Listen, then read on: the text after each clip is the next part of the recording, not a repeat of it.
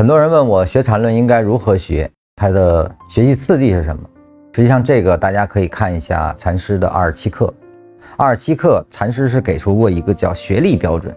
我先把这个学历标准给大家念一下。第一个呢是精通找出各级别中枢的，是幼儿园毕业；精通分别中枢的新生延伸扩展的，是学前班毕业；精通分辨。盘整背驰与背驰，躲过盘整背驰，转化为第三类买卖点的是小学毕业。实际上，这个与其说是标准，不如说是一个学习的次第，就是你的能力逐渐对缠论的掌握程度的一种分类。那我用画图的方式给大家说一下这三个阶段你要完成什么。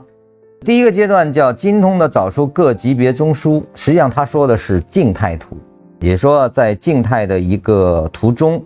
比如说，随便的有一段走势，那我能找到中枢在哪，以及这个中枢是什么级别，你是可以定义的。当然，你用区间套，我们把这个单拉出来，我在这个里面去看它是什么级别，你依然是可以定义的。那么已完成状态下，你能够分别知道谁是谁的主件，这是一个什么样级别的走势。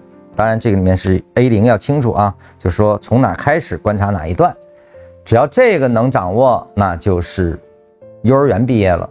那么中枢的新生、扩展、延伸这样的东西是指什么呢？是指在中枢的发展中，你比如说在最后一个中枢，它不断的生长。我们在生长过程中，我们知道它在发生什么？我们在知道它由最后一个级别的中枢，通过它的生长变成了更大的中枢，它变成大 A 了。原来的大 B，它变成了一个进入段 A。就这样的一些变化，就是在动态中，你依然可以进行很快的分解，并且组合。就说任何的一个位置，你都能知道现在生长到哪了，它意味着什么样的生长。在动态中，你的分解依然不混乱，这个就是学前班毕业了。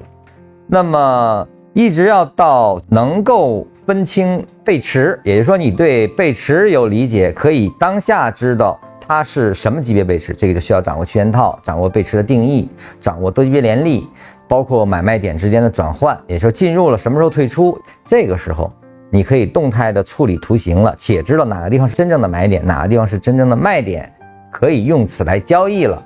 这个时候叫小学毕业。那么我们想用缠论，你是必须要小学毕业之后才可以用。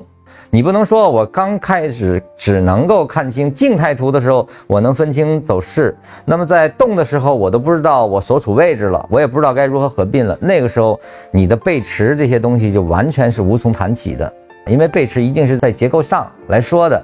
那那个时候你能用吗？不能用。你那个时候还没有学前班毕业呢，你连小学都没上呢。这个时候是不允许打工的，所以你得知道什么时候才可以用呢？能够在动态中当下找到它是什么级别的买卖点，并且这个买卖点在什么情况下转换成卖点，我要退出。只有这个买卖关系建立起来之后，你才算缠论可以运用了。